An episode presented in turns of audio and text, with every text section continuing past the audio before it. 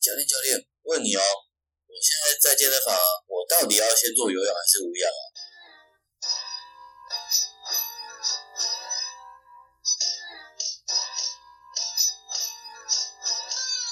？Hello，各位亲爱的，你们好啊！我是健身史班生，欢迎大家来到我的频道聊健身，跟我一起来聊健康的人生。先来问问大家，跑步、游泳、单车就一定是有氧运动吗？杠铃、哑铃等等的训练呢，它就一定是无氧运动吗？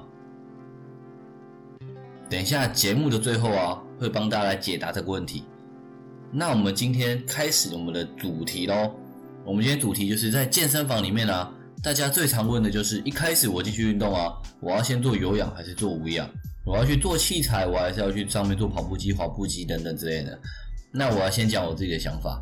我个人的想法就是，不管任何状况下。不管任何状况啊，就是先做无氧运动都比做有氧运动还要好。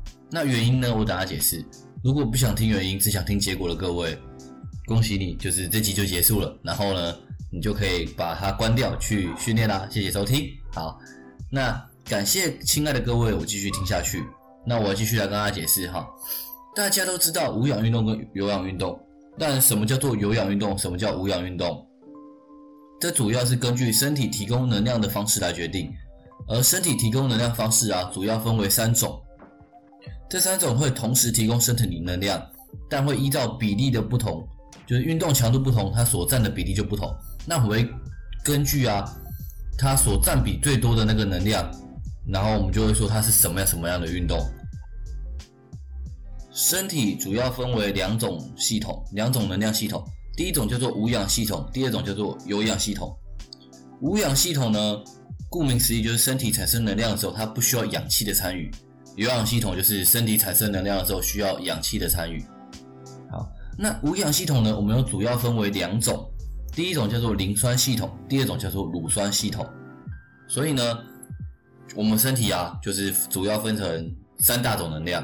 对，要这么说的话，无氧有两个，有氧有一个。无氧叫做磷酸系统跟乳酸系统，有氧呢就是有氧系统。那有人又会叫立腺体系统啊，不管，反正它就是学名嘛，大家知道概念就好。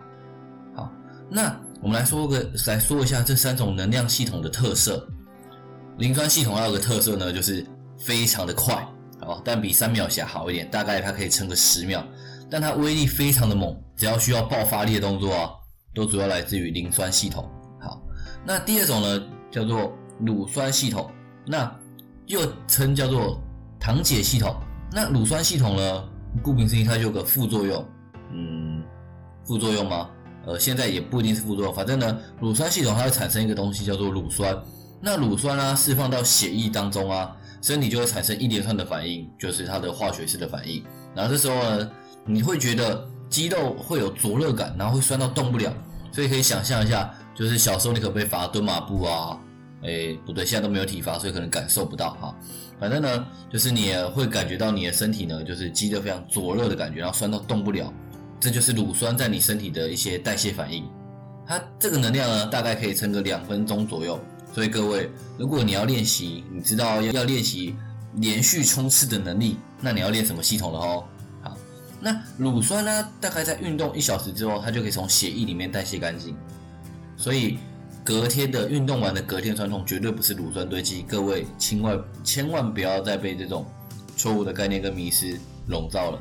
第三个呢，就是有氧系统，特色就是非常的持久，但是根本没什么爆发力，就是非常的慢，非常的久。这样来深聊一下这三个系统主要的燃料是什么？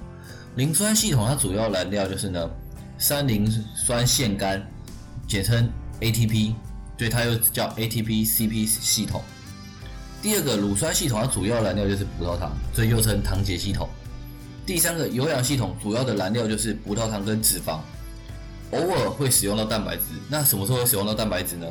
当你要在超级长、超级长的时间运动，或者是你呃肚子饿超级久这样，那超级长大概多长？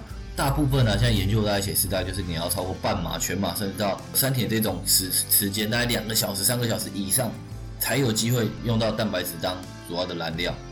哎，不是主要的啦，才有机会燃烧到蛋白质，在主要燃料也不会是它。好，那聪明的你啊，听到这边是不是已经知道了什么？没错，我们从两个角度下去讨论。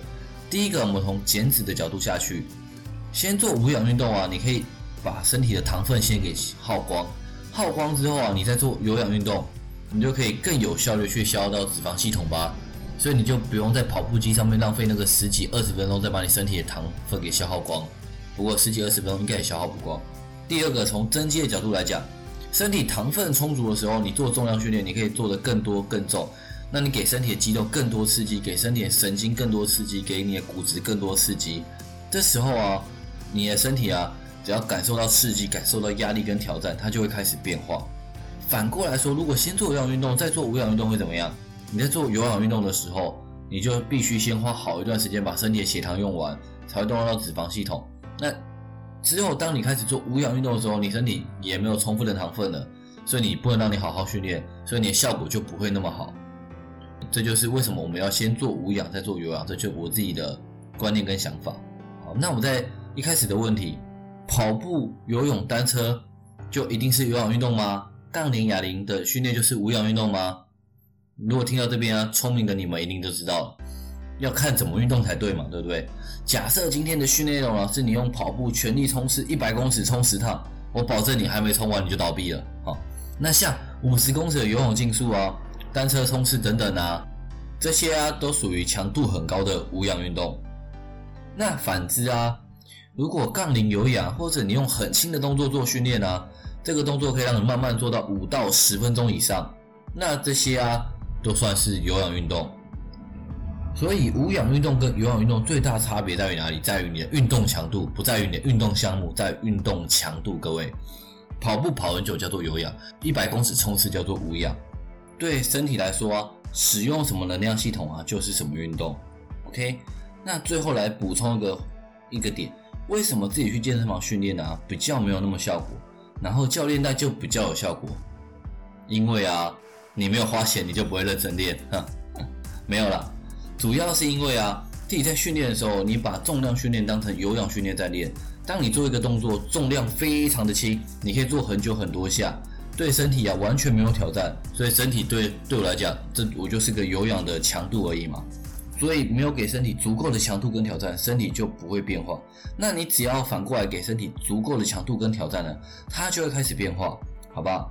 所以教练的功能呢，就是在教你安全的动作，同时又在帮你编排课表的内容，让比较丰富跟比较趣味，同时监控运动的强度，给你一个刚好很累。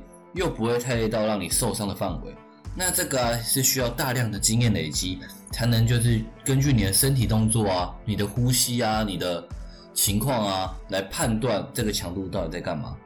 好，所以之后啊会慢慢跟大家聊教练课它主要功能到底在干嘛，那它价值在哪边？今天的节目啊就到这里，那谢谢各位亲爱的收听，让我们一起聊健身，拥有健康的人生。